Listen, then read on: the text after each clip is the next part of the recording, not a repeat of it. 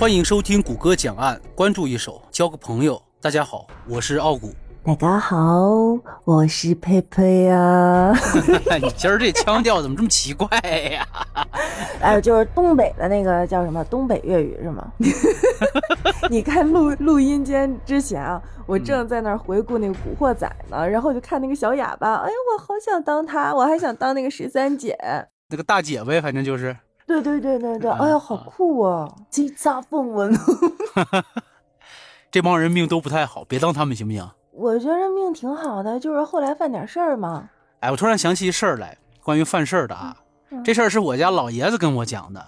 他年轻的时候，郊区有一片刑场，就是枪毙人的地方，你知道吧？闹鬼了？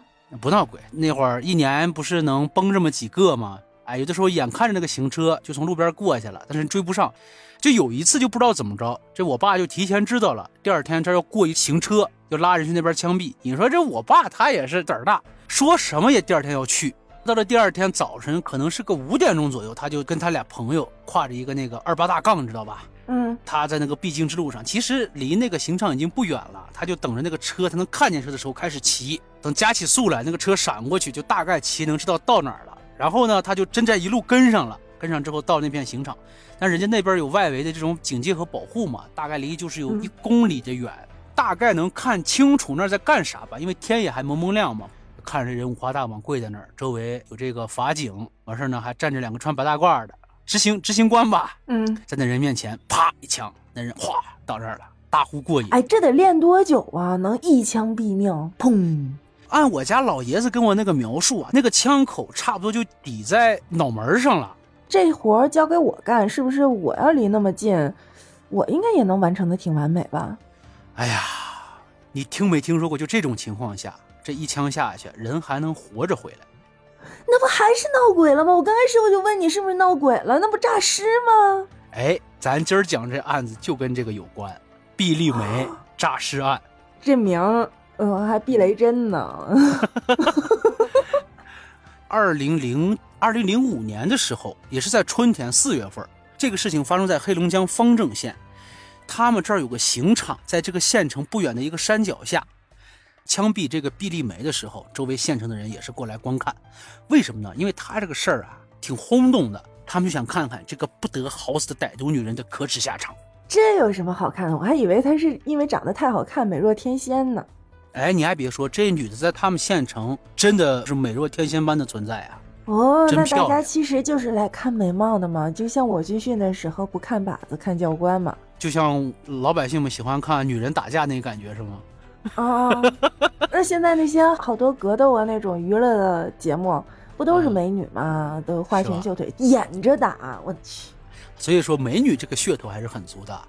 在执行这个枪决之前，突然就有一个老头从人群中间冲过来了，大喊着：“啊，让我亲手弄死他，打死这个小妖精，为我儿子报仇。”儿子，哎，这老头就是这起案子的被害人。蒋来义的父亲蒋富贵蒋来义、蒋富贵记住了。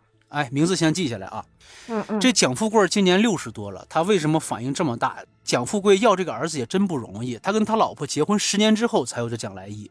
那会儿呢，他们一直没有孩子，就四处求医问药，用了五年的时间，他老婆才生下了蒋来义。这两口子呀，就把这个蒋来义视为命根子呀。尽管身体都不怎么样，家里还挺穷的，但是呢，也供儿子上学。后来蒋来义还挺争气，考上了大学。为了给儿子交学费呀，把房子都卖了。哇！这老头被拉开之后呀，这行刑就开始了。两个行刑手走过来，把手枪对准了毕丽梅的后脑勺，啪的一声，子弹呢贯穿了毕丽梅头部，从嘴里边射了出来。她往前一倒，就趴在了地上。我想象了一下这个画面，这个场景。反正是周围的群众啊，是大呼过瘾，因为终于把这个蛇蝎女人给崩了嘛。当时呢，经过检察官和法医的验证呀，毕丽梅确实是死了。然后经过拍照卸掉了这些身上的借据，尸体呢就被装进了装尸袋里，然后放到车上，准备拉到火葬场去火化了。哎，嗯，那他什么时候活过来的？你不是说他复活了吗？嘿，这就来了。毕丽梅的父母毕武强和司秀娥还有帮亲属。就早早的在火葬场等着了，见到了毕丽梅的尸体之后呀，这帮人是哭天抢地呀，死去活来呀，火化场的工作人员就给毕丽梅解开了发绳，擦去了脸上的血迹，简单的整容之后呢，就把尸体推到了火化间，准备火化了。就在火化间的门关上的一刹那，这门啪又打开了，然后里边这俩活人跑出来：“救命啊！救命啊！”里边诈尸了。就就这个毕丽梅，她就就这么就活过来了。对，是不是刚才他们家人在那儿那个哭天抢地的时候，在那儿施什么法术了？就 啊，带点灵异色彩是吧？啊，黑龙江大仙儿 啊！你说当时就这种事情，他谁也没见过呀。然后一帮人就乱了。毕丽梅她父母有点懵，就站在原地儿，因为她女儿虽然是死了，但是你没有捧到火花盒那一刹那，你感觉那种感觉还没上来，对吧？他们俩就想，嗯。诈尸了？怎么会诈尸的？是不是？是不是他们刚才有人给他整容的时候给他过阳气了呀？他就想起了迷信，他也想起了迷信这方面。这事儿发生之后呀，这火葬场马上就给法院打了电话。刚从刑场回去的法官就马上又跑了回来。大伙儿来的也挺快，来了这个火葬场门口之后，就向里面张望，就看着毕丽梅坐在停尸车上，还在哭，嘴里边和后脑袋还往出流着血。你想他那个场面，头发蓬乱。嘴里边在流血，后脑勺在流血，然后在那嚎，他那个舌头还被打烂了，然后那个声音呐，就像那个猫叫似的，哎，我我学不来。这时候天亮着吗？天亮着，这白天行刑吗，那还好一些啊，不是真他妈吓死人了我。啊，然后呢，这法院的领导一看，这社会主义建设者不信那套啊，就让法医说，哎，去看看。这一向临危不惧的法医这会儿也有点怂了，他犹豫了一会儿，拎着枪就进去了。毕丽梅回过头来一看，法医手里边拎着枪，这哭声就更大了，那个猫那个叫声就更惨了。你说这法医也没见过这场景啊？这法医是常年跟死人打交道的，这死了又活的人，我估计他也是第一次见。看着毕丽梅这个样子，这法医这心里边也是有点咯噔，然后他就尝试的问了一下，说：“你是毕丽梅吗？”毕丽梅就张大着嘴，她说不了话嘛，然后就使劲的点头。法医看见呀，这人真没死。虽然说一般情况下是根本不会活的啊，但是毕丽梅竟然能活着，估计啊是她可能跟这个人体的构造和普通人不太一样。就算不一样，那当时法医不是已经鉴定过了吗？这个东西生命体征东西不能骗人吧？法医也是这么想的呀，他就开始检查这个毕丽梅，他就发现子弹确实是从毕丽梅的头穿过去了，但是有点跑偏了，是斜着穿入了脑枕骨，擦着。硬脑膜中的动脉给飞过去了，然后才是从嘴里边出来的。它这个地方呀，这是大脑和小脑连接的地方。当时这个子弹飞过去之后，只是伤到了小脑，然后呢，毕丽梅就昏死过去了。这一路上又是颠簸，到了火葬场之后，经过整容的折腾，周围的人又喊呀哭呀，她居然慢慢的缓了过来，哼，真是生命的奇迹啊！新奇的急救办法啊。可能当时这个行刑手段也有限，你说要是注射呀之类的，其他的方式可能也不会出现这种情况。哎，现在也还有枪决呢吧？有呢呀，还是主要手段呢。所以说这个手段它不是不够完善，就是怎么说呢？哎，那他后来又死了呗？这个问题就来了呀。你说这一枪没弄死，要不要再补一枪？我要是那法医拎着枪进去就给他补了。但是那好歹是一条命啊！你看咱们从古以来啊，就有这么一句话：“自古死犯一刀斩罪。”他也算是挨了一枪子儿了。这罪会不会随着这颗子弹也飞出他的身体呢？不会，一个人犯下过的罪恶，他永远不会消失的。终结他的性命，只不过是让他以，嗯，我们目前能够想到的最严重的一种方式，让他为自己所犯的罪去赎罪，对不对？对，去得到惩罚，不能说他已经吃了一根枪子之后就那什么。那下次要是有这个先例的话，那下次你说是吧？这个咱们刚正不阿，是不是？有的人就可能这儿捅捅，那儿捅捅过，哎，我就故意偏了。当时他父母还有这些亲属其实是不同意的，说你们都杀了他一回了，这人活过来就是天意，不能再杀了。但是好巧不巧呀。这蒋来义他老爹蒋富贵也来到了这个火葬场，刚好就碰到了这一幕。这蒋富贵身边还有他的亲属，这两帮人就闹不住了。这一边说该死，一边说不该死，这边冲进去往死弄，那边拦着就不让。周围这法医啊、法警啊，还有这法官呢，也都就一脸懵了，这咋整？那这得研究呀，遇到这么大的事儿，这不得开会呀？是不是得出了跟我一样的结论？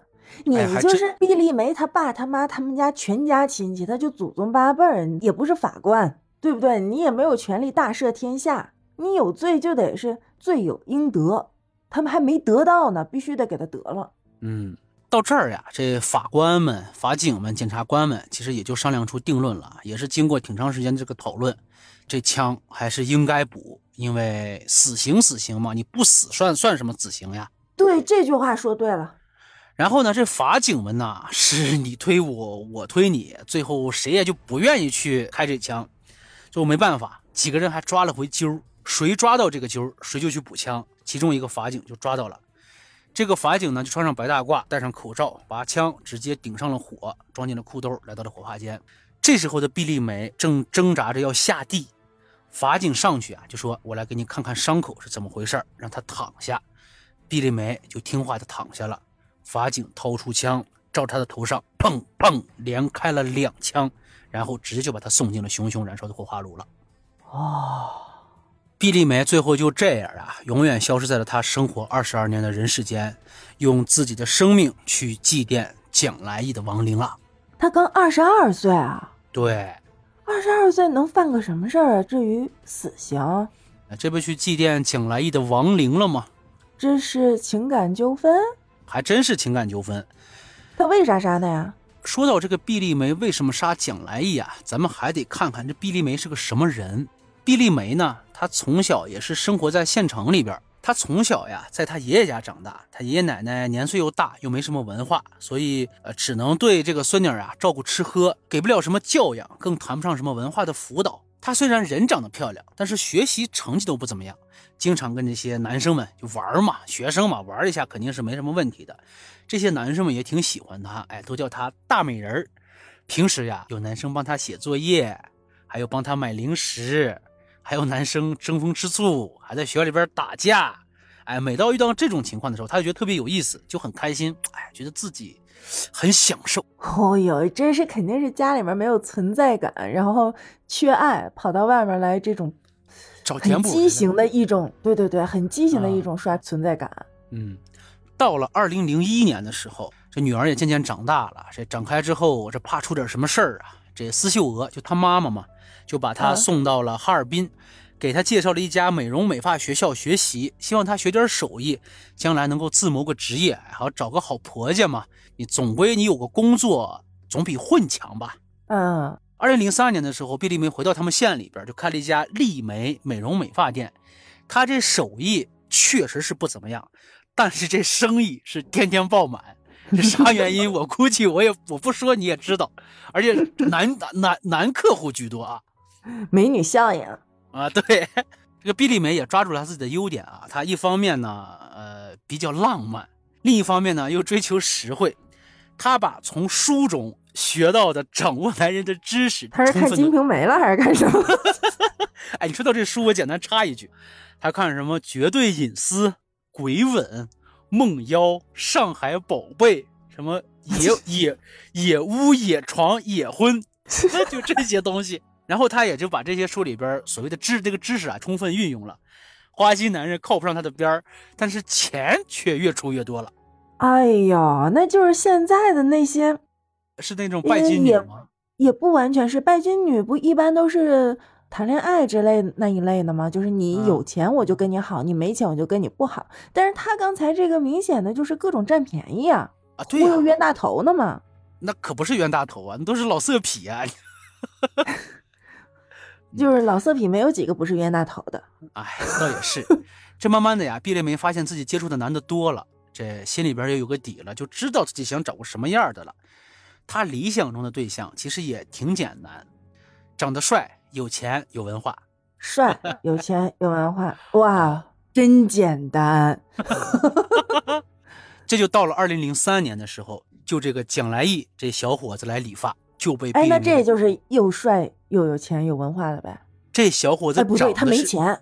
你等会儿，你之前说过，你啊之前说过他们家啊穷吗？把房子都给卖了，那卖了之后就有钱了是吗？毕丽没看上他了呀，证明他是符合要求的呀。不是说他们家没钱吗？这是卖了房子有钱了？他是这么回事呃，蒋来义这长相他是天生的啊，这个你谁没办法？人家文质彬彬，大学生嘛。这一眼，毕丽梅先看上了，得嘞，这三分之一满足了，是不是？然后呢，这毕丽梅就跟蒋来义在理发当中就交流，蒋来义给她透露出个什么信息？说，哎呦，我们家呀几代贫穷，靠着自己努力学习，好不容易来到了象牙塔里边进行深造，当了几年的天之骄子。我蒋来义啊是黑龙江大学哲学系毕业的，但是我们这个学校专业比较单一，在大城市呢找工作不好找，哎，加上父母嘛现在身体也不好，所以呢我就回到了咱们县里边。我呢，在咱们县里边现在在工作啊，一个月七百块钱。那会儿的七百块钱其实不少了。所有的这些条件基本已经符合了毕丽梅对她理想男人的追求。你看，第一长得帅，第二呢工作还好。我操，一个月挣七八百块钱，那会儿也挺厉害了。我看啊，我是零几年的时候我还上小学呢，就是反正两千零三年左右吧。那会儿确实几百块钱的一个月的工资确实不少，尤其是在他们这种县里边。也还可以，对对对，这蒋来义呀，嘴皮子也溜，不但说甜话，而且做体贴事情。两个人很快就有了比网恋还简单的恋情。开始呢，毕丽梅非常亲切地称蒋来义为大哥啊，相互占有之后啊，毕丽梅就直接讲来一老公老公，他们还山盟海誓要花开花落，白头到老。哇，就是那个年代，这个毕丽梅胆子很大哎。嗯，那个年代好像就是你刚才描述的这种情形，在那个年代是不被接受的，而且是尤其还是在一个小县城那么一个闭塞的一个地方。哎呀，真会玩。那这挺好的，为什么就把人家给杀了呢？咱们刚才也说了吗？这蒋来义呀，听起来很有钱，但实际上他们家挺穷的呀。不一个月七百呢吗？他只是个实习生而已，根本就没有正式的工作啊。对，所以呢，他有钱的时候还能给毕丽梅供吃供喝供着玩但是这没钱了，这就慢慢的装不下去了。哎呦呦呦，拍拍屁股走吧，何苦把命搭上呢？肯定毕丽梅知道他在那装装阔，然后一生气把他给……那倒不是，也就是刚刚好。蒋来义和毕丽梅正在互相心里边有小心思的时候，毕丽梅又认识了一个人，这人呐叫金万元。你听这名字，哎呦，真有钱，也真是。这个金万元的名字背后确实有个故事啊。他父亲金首富，金首富，二十多年之前是他们县里边的一个个体户，也是万元户。当时啊，这个万元户是特别光荣的，人家当时县里边还给颁了个奖状。这金首富拿着这奖状回到家之后，他老婆正好给他生了个儿子，他直接一开心，哎，就叫金万元吧。这个不重要，他跟毕丽梅好了呗。他和毕丽梅还真好了，就是在零四年五月份的一天，金万元来到了毕丽梅理发店，他对这毕丽梅一见钟情，然后就一掷千金了呗。榜一大哥刷火箭了呀，这就开始。这后来呀，他知道嘉年华，嘉年华。嘉年华，但是他知道毕丽梅和蒋来义好着呢，没结婚嘛，就想挖人墙角，他就使出了这个浑身解数，耐心的进行挑战。这个金万元不是那么能说会道，长得也是那种五大三粗，有点像黑道大哥那种感觉。还什么能说会道啊？就是拿去花掉它，随便花，今天不花完了不许回来，直接搞定毕丽梅。毕丽梅一看有这大哥追她，她就开始疏远蒋来义了。但是他俩没分手啊！毕丽梅开始慢慢的给蒋来义递暗号呀、推脱呀什么的，而且失约呢也成了家常便饭。希望他能有自知之明，你就甭来找我了啊！但是蒋来义啊不计较毕丽梅的冷淡，他就想啊，热恋中的女孩都是这样，距离才会产生思念。爱是有试用期的，总之我才不信呢，净弄那文绉绉的，还学哲学系的呢。其实心里就是想，哎呀，就凭我这条件，好不容易碰上一这么漂亮一小姑娘，我可不能轻易的撒手，对吧？这种状态呀，就维持了一个月，左脚踩着金万元的金子，右脚踩着蒋来义的义气。后来呀，金万元知道蒋来义一直缠着毕丽梅，他就跟毕丽梅说：“你要是不跟这个蒋来义撇清关系，那咱俩就甭好了。”毕丽梅一看，反正我这有钱，我给谁花不是花。对呀，毕丽梅一看这不行呀，榜一大哥走了，我靠谁吃饭呢？然后他就想着要来个当机立断，就从这儿下的杀心。你看啊，他这个审美要求得要求帅，那帅不可能只是脸蛋长得好看，身高各方面其实应该都不错，对吧？那，她一个小姑娘长得那么漂亮，应该是比较瘦弱的一种，她怎么能怎么下的手？难道智取？还你还别说，还真是智取。六月份的一天，毕丽梅突然就给这个蒋来义打电话了，说咱出来一下子呗。蒋来义一听这电话，嚯，回心转意了呀。这蒋来义就跟身边人借了五百块钱出来了。出来之后呢，毕丽梅还他就跟蒋来义说呀，说我跟金万元那王八蛋玩够了，咱们重归于好吧。蒋来义的心灵啊，直接就被毕丽梅这花言巧语整破防了。自古讲究四两拨千斤，嗯，书不白看。然后呢，这毕丽梅就说：“来意啊，我最近心情也不太好，觉得对不起你，你能不能跟我去爬爬山，咱们去散散心呢？”然后这哦蒋来义就一听这话，那哪还能摁得住啊？说走走走走走走，那哪叫散步，简直跑着上山。最后呢，呃上上了山之后，毕丽梅就说：“你再往前面走啊，有一处风景特别漂亮，咱俩就去那儿散散心吧。”他们上山之后呀，这毕丽梅也累得够呛，这蒋来义也累得够呛。毕丽梅为了展现自己这个心意嘛，就把一瓶可乐啊递给了蒋来义喝。蒋来义喝过之后倒下去了。毕丽梅在这可乐里边下了老鼠药，蒋来义也可急了，咕咚咕咚下去之后，毕丽梅说：“告诉你啊，啊，我在可乐里下了毒，我今天就打算跟你一刀两断了。”这蒋来义手里支吾了两声，就倒下去了。毕丽梅一看这，哼，时机到了，然后就把蒋来义从悬崖上推了下去。哎，那按理说过去啊，也没有那嗯么多技侦方面的东西，他怎么就被发现了？怎么就被抓了呢？毕丽梅她自己以为自己做的天衣无缝呀，说这也没有第三个人知道。完事儿呢，她就跟金万元要了二十万，要往香港跑，她也跑过去了。但是蒋来义为了和毕丽梅约会，跟他这朋友借了五百块钱。这往出借钱这朋友就知道他是跟毕丽梅去约会去了，这就露馅了。哦，我还以为是他这朋友管他要债了，找不着他了呢。之后呢，警方就顺藤摸瓜嘛，从借钱的朋友这儿摸到了蒋来义这儿，蒋来义呢又摸到了毕丽梅这儿，从毕丽梅这儿又摸到了金万元那儿。哎，一问一圈下来，就知道毕丽梅跑了，跑到香港去了。他跑到香港之后，他其实想去美国的，但是没想到这个案发的这么快，警方把毕丽梅直接从香港带回大陆这边来了。哎，我有一个疑问啊，你嗯说当初这个金万元嗯让他做个了断，是不是就为了跟这个毕丽梅双宿双飞嘛？对不对？嗯，那这都了断了，怎么还给他拿钱让他跑了呢？要跑也得跟他一起跑啊！这办案人员不就找到金万元了解那二十万的事情吗？这才知道呀，这金万元守着这么大一座江山，能跑吗？再说了，人家金万元也不是什么坏人，金万元是让毕丽梅你去跟蒋兰义做个了断，没让你把人家了断了呀。你直接这毕丽梅做事也太绝了。后来这二十万是怎么回事啊？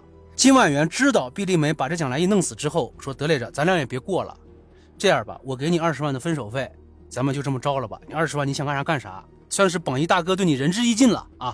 你该怎么着怎么着。哎，这毕丽梅才跑到了香港，然后准备逃往美国，但没想到后来案发被弄回来了。啊，对，这个大哥其实也靠不住。你他跟毕丽梅一样，他俩就有一个共同的特点，都是喜欢钱而已。哎呀，各取所需，对，也不嗯，这毕丽梅听你给我讲下来啊，还真就是一拜金女，啊，真就是，还脚踏两只船，仗着嗯自己有点姿色。你说他爸他妈都白培养他了，啊，学习不好不好吧，有一项技能，咱还开个店。你知道开店有多难呐？然后他他那那生意还那么好，自 己自给自足都 足够了，对呀，羡慕死我了。嗯，怎么就一手的好牌打成这样打的？稀烂是吧？你说这么好的姿色，身边呢又不乏好男人，对不对？那男人好色，哎，我我可以理解啊，我可以因为我自己是个男的，我我没没那么高大上，我没那么高大上，但是我可以理解。你说你千挑万选，挑一个好一点的不好吗？再说你那么年轻，你着什么急呀、真的，就像我说的啊，他明明他可以走一条特别特别好、越来越好的路。第一，人好看；第二，店里生意又好。那嗯生意好，那不都是钱吗？对呀、那他还贪别的什么钱呢？嗯，你就是嗯你家里有有十十七八个的那个房间啊，嗯，巨大个个别墅，你晚上能定个闹钟，一个小时换张床啊？哎，真是这个东西所以说就是别走弯路，别想那邪路，不然吃亏的肯定是自个儿。哎呀，就是这么点儿简单的人生道理，做人的道理，做事先做人嘛。你人都做不明白，你什么事儿都得做得一塌糊涂。这个案子呢，其实奇就奇在这毕丽梅死而复生，最后还被补了一枪，推进去有火化了。而且她自己啊，确实也是在感情这方面不是很成熟吧，导致自己走上这么一条路。总的来说，我觉得挺可悲、挺可怜、挺可恨的。命里有时终须有，命里无时莫强求。这个案子前前后后也就这么多事儿了，那你也就甭强求我了呗。对对对对对对，啊那好了，嗯莫强求。反莫正案子强求听完了，还有更嗯多案子吗？想听更多大案，订阅谷歌讲案，顺手转评点赞，咱们下期不见不散，拜拜。拜拜。